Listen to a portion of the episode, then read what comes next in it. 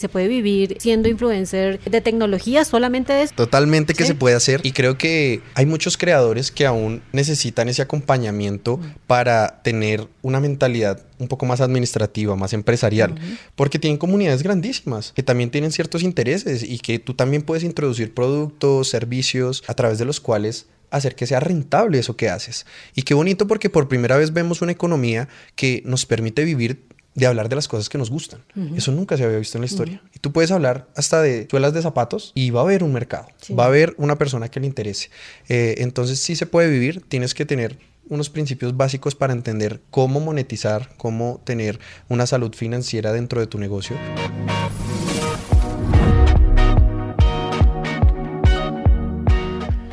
Bueno, nunca me imaginé grabar en un búnker. La verdad. Esto es eh, histórico en lo más viral. Es histórico porque estamos hablando búnker de tecnología. Un búnker de tecnología, eh, por supuesto, y es nada más y nada menos que con eh, Charlie Álvarez, uno de los influenciadores de tecnología más importantes del país y sí que genera curiosidad ser influenciador de tecnología, Mónica. Mira, Charlie, estamos acá muy contentos porque nos recibió en su búnker y bueno, bienvenido primero que todo a lo más viral. Oigan, muchas gracias, Moni, Juan Camilo. De verdad que es una alegría poder recibir gente acá y se den cuenta que al final este es un búnker, pero también es mi hogar y es donde interactuamos con tecnología de una forma muy orgánica y nos encanta poderlos tener aquí. Bienvenidos al búnker. Son de los pocos que han podido venir, así que vamos a, disfrutarlo y hablar de él un poco. Lo vimos últimamente en, el, en ese lanzamiento tremendo de Apple. Estuvo el único representante de Colombia, ¿no?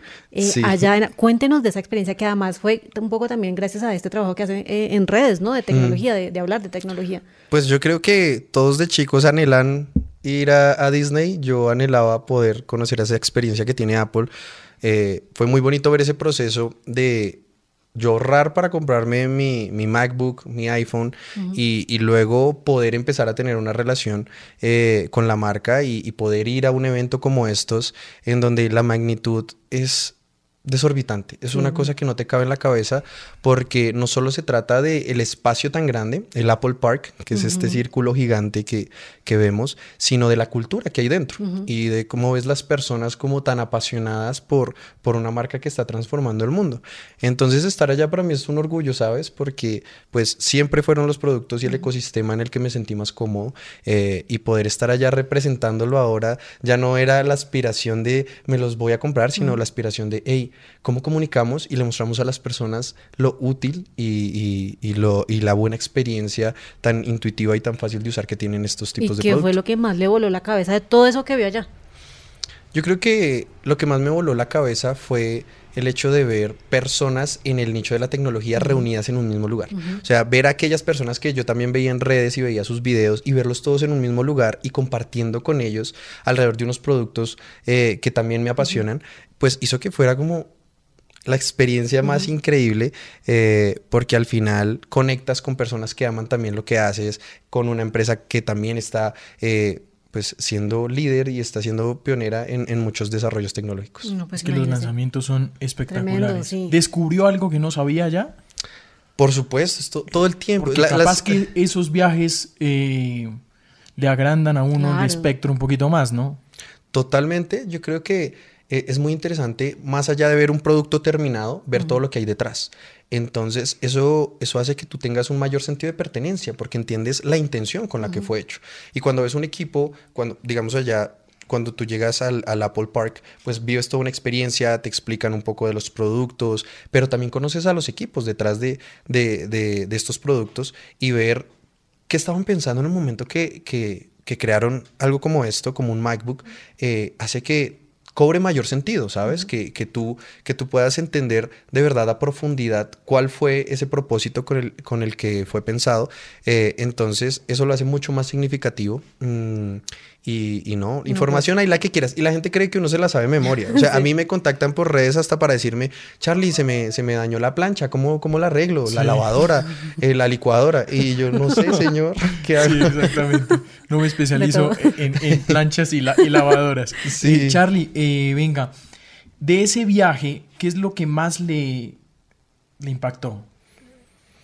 ¿Alguna cosa que usted recuerde y que nunca no, pensó digamos que ver una estructura como el Apple Park es muy raro verla en Colombia, ¿sabes? Es, es, tremendo. Yo creo que se ve desde el espacio eh, y, ver que todo está en función de crear una gran experiencia de un sobre un producto. O sea, tú ves esto, tú vas y te compras esto en una tienda de Apple, pero ver la infraestructura que hay detrás para llegar a esta conclusión eh, realmente es increíble porque hacer un producto que sea tan fácil de usar no es algo fácil de hacer. Eh, y llegar a la simplicidad es complejo. Eh, entonces, ver esa infraestructura para mí es ¿dónde estoy entrando? ¿Qué es esto? Venga, Charlie, ¿cómo, cómo, hablemos ya un poco de cómo es que usted hace su contenido. ¿Cómo se organiza en el día? ¿Cuántos videos dice, bueno, eh, voy a publicar uno, dos? ¿Cómo se organiza sobre todo? Porque además con todo lo que usted además hace de otros, de sus propios negocios y demás, ¿cómo se organiza en su tiempo? Em, yo yo al comienzo que empecé a crear contenido, como les conté, estaba escéptico. Luego pasé por otra etapa en donde todo empezó a crecer eh, y me emocioné de más. ¿Y se demoró más o menos cuánto en que viera que ya estaba creciendo? No fue muy rápido. Fue muy rápido porque afortunadamente dimos con, con lo que era. Tuvimos la fortuna. No todo el mundo le pasa, no porque no tenga el talento, sino porque quizás eh, eh, ese formato o esa propuesta que tenían necesitaba cambiar. Nosotros dimos con algo, explicar tecnología de forma fácil, a la gente le gustó, entonces nos emocionamos sobremanera y yo empecé a hacer tres, cuatro videos con mi hermano al día, al día de cositas tecnológicas básicas eh, y me quemé. Entonces llegó un punto en el que dije, uy, no, esto no es sostenible. Eh, a veces que uno, pues, tiene emociones, no quiere salir en cámara. Eh, entonces empecé a encontrar un balance y entender que comunicar todo lo que existe de tecnología es imposible porque salen productos todos los días. Entonces es más un tema de qué cosas disfruto y desde ahí comunico. Entonces, si veo algo que me llamó la atención, pues lo comunico y, lo hago en el momento. Claro, tengo algunas ideas de cositas que le importan a las personas, pero todo está muy orientado a qué cosas me apasionan a mí, porque todo en este negocio y en este mundo y en esta vida es de credibilidad. Y en la medida que comunicas lo que te gusta, pues te sale muy natural. Lo que no, pues se, siente forzado. Claro, y es que justamente ahí siempre está como este tema de, como eh, digamos, entre los influencers de tecnología, digo, bueno, ¿será que sí le, le creo o no le creo? O si, digamos, hay muchos que incluso hay que ya aparece como el contenido que es patrocinado y no sé qué, y ahí está como esa, entre la gente, ¿no? Entre saber cómo, le, cómo si le creo o no le creo a, los, a ciertos influencers. Pero digamos que en el caso de Charlie, eh, usted siempre ha tenido como esa, ese diálogo directo con, la, con su comunidad, ¿no? De, de, de, de, contarles y resolverles dudas puntuales en temas de tecnología. Total, siempre eh, hacemos como un, un diagnóstico de lo que pasa en nuestras redes, de qué le gusta a la gente, qué no le gusta, pero también hacemos un diagnóstico de qué marcas comunicamos, porque la gente no lo cree, pero el 95% de las marcas que nos buscan para hacer publicidad a través de nuestros canales, les decimos que no. Nosotros elegimos aquellas... Ah, eso es un dato maravilloso, Charlie. Totalmente. ¿Cómo maneja el, tema de patrocinios, pero también contenido que le importe a la gente? ¿Eso, eso cómo logra compaginarlo? Eh, yo creo que ahí hay una línea que, que, va conectando eh, como esa historia que queremos contar y es cómo hacer que la tecnología que la tecnología facilite tu vida y eso parte desde diferentes perspectivas es qué cosas me gustan a mí y he experimentado y uso y qué cosas descubro. Y entonces en ese descubrir pues están aquellas marcas con las cuales sí decidimos trabajar porque nos llama la atención, porque de hecho una de las preguntas que tiene que preguntar eh, la persona que hace el primer filtro con las marcas es cuál es tu propuesta de valor. Porque llega alguien diciendo, no, es que vendemos, no sé, estuches para celulares pero eso lo hacen otras mil personas. ¿Cuál es tu propuesta de valor? Y cuando no vemos que hay, eh, digamos que una respuesta contundente frente a eso, no pasa ese primer filtro. Luego pasa otra serie de filtros en donde ya terminamos teniendo una reunión de tú a tú eh, y logramos comunicar algo que le interese a las personas. O sea, es decir, llega la marca, la propuesta. Charlie, queremos que hagas este contenido. Y ahí empieza que tienes ya un método eh, para saber si aceptas o no hacerlo. Yo creo que... Dijiste unas preguntas. Sí, hay un primer filtro en donde tiene que ser muy clara la propuesta de valor de, la marca que nos está contactando. Entonces, si no logra responder eso, es porque todavía la marca necesita seguir trabajando en su propuesta de valor y que también le va a servir a la marca, ¿sabes? Es, es como cuando no tienes claro en qué eres diferente, pues no vas a resaltar. Entonces el mensaje se vuelve muy trivial. Pero entonces cuando tienen clara su propuesta de valor, ya pasa a una segunda etapa en la cual empezamos a analizar, hey, ¿eso cómo se alinea con nuestro contenido? Eh, y luego empezamos, otro tercer filtro es, ¿se alinea con nuestro contenido pero nos gusta? ¿Realmente es algo que me apasionaría comunicar? Eh, entonces, desde esa perspectiva es nuevamente, ¿qué me gusta? ¿Qué y en esos filtros es donde el 95% de las marcas se queman. Imagínate, imagínate, hay muchas marcas que no tienen claridad de cuál es su valor realmente y terminan dándote una respuesta muy genérica. Venga, Charlie, ¿qué decirle a, esa gente? Porque a mí me pasa mucho y a nosotros en general, ¿no, Juanca? Que pues manejamos también temas de tecnología. Esa gente que dice, no es que la tecnología a la final nos va a volver más incapaces, eh, nos está haciendo todo este tema también de inteligencia artificial que está ahorita, los miedos. Usted que está metido literalmente en este mundo, ¿cómo le responde a esta gente que tiene esas críticas todavía con este tema de la tecnología? Eh, hace, hace poquito, ni me acuerdo dónde fue, escuché algo que decía, un cuchillo sirve para cortar carne y para lastimar y al final es una herramienta que tú decides para qué sirve. Y es por eso que la, importancia que tiene el no volver la tecnología el fin, sino el medio, a través del cual le apostamos a un propósito que trascienda eh, la tecnología misma. Eh, y por eso, digamos que un concepto como el búnker es mostrarle a las personas que más allá de estar en un estudio con cámara, con luces y demás, es hace parte de mi vida y como yo tengo un propósito, en mi caso, de poderle enseñar masivamente a las personas sobre tecnología, cómo uso la tecnología para producir cada vez mejor contenido, cómo uso el ecosistema Apple para poderme comunicar con mi equipo, para eh, poder editar los videos, cómo hay un propósito siempre más eh, grande que la misma tecnología. Entonces, lo entiendo y ahorita con todos estos temas de inteligencia artificial es que me va a reemplazar la inteligencia artificial. Que nos va a quitar trabajos. Sí, y yo creo que no se trata que la inteligencia artificial te va a quitar el trabajo, te lo va a quitar las personas que usan inteligencia artificial.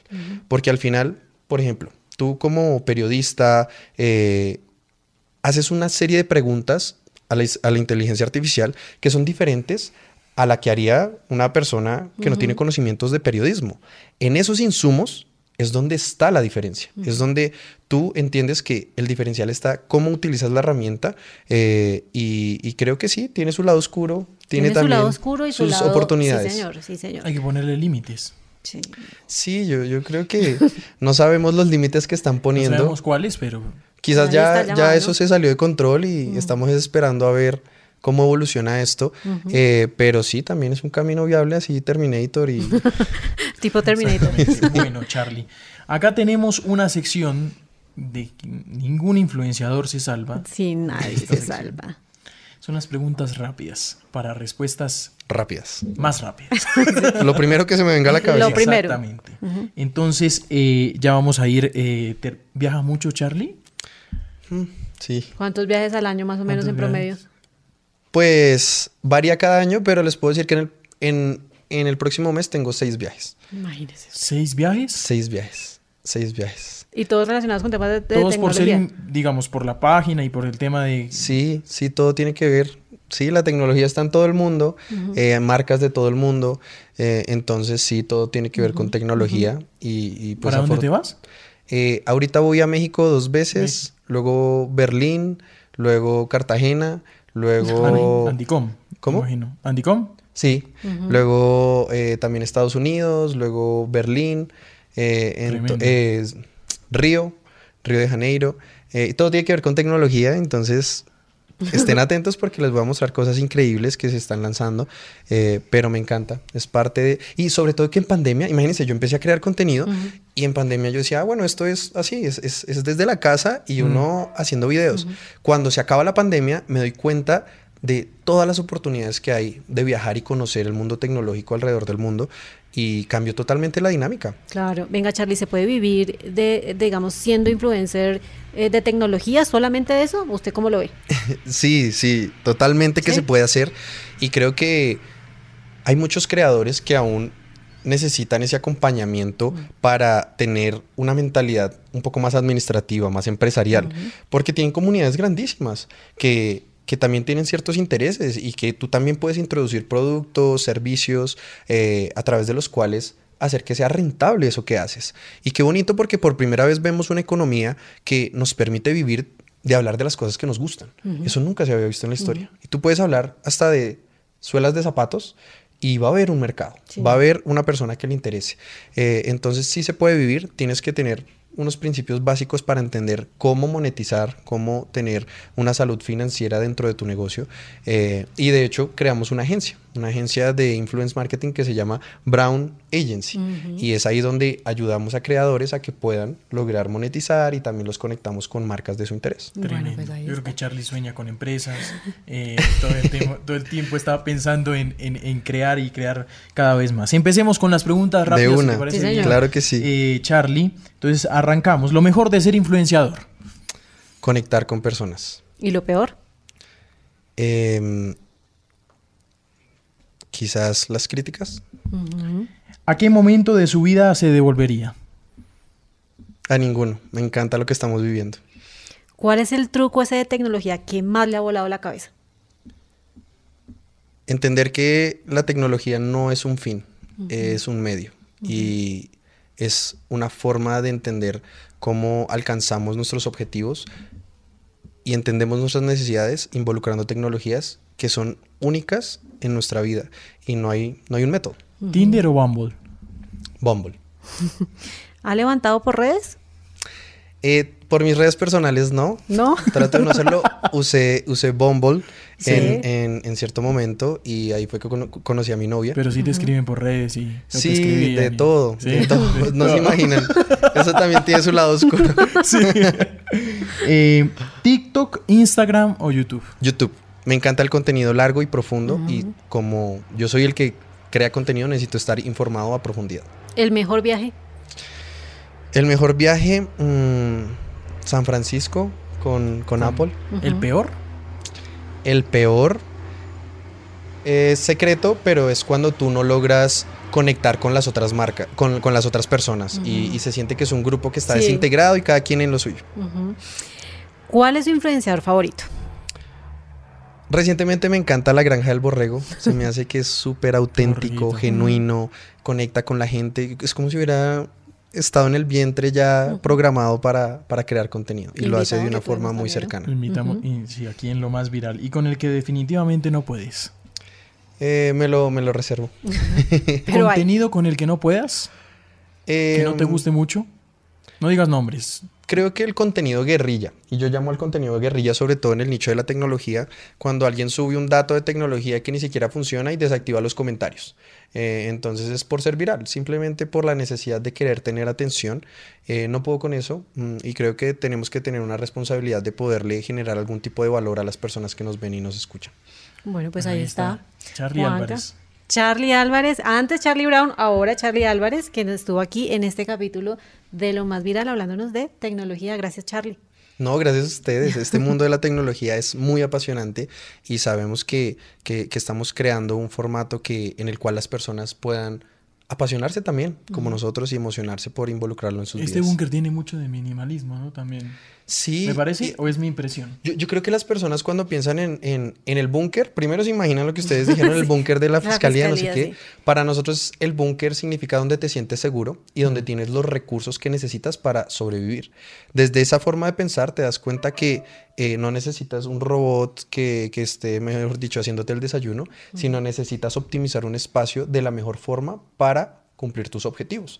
y, eso implica que no, no, no es que tenga que haber paneles solares, mejor dicho, tecnología de punta, un transbordador espacial en la mitad, sino cómo adecuas el espacio para que esté en función de lo que quieres hacer. Charlie, gracias. Muchas gracias, Charlie. Gracias a ustedes, bienvenidos. en medio de la naturaleza. De la naturaleza, yo veo las vacas pasar aquí al frente. para que venga la granja del borrego y me enseñe un bueno, ahí está, ahí está la invitación que le hace aquí en Lo Más Viral. Gracias, Charlie. Gracias, gracias a ustedes por la invitación.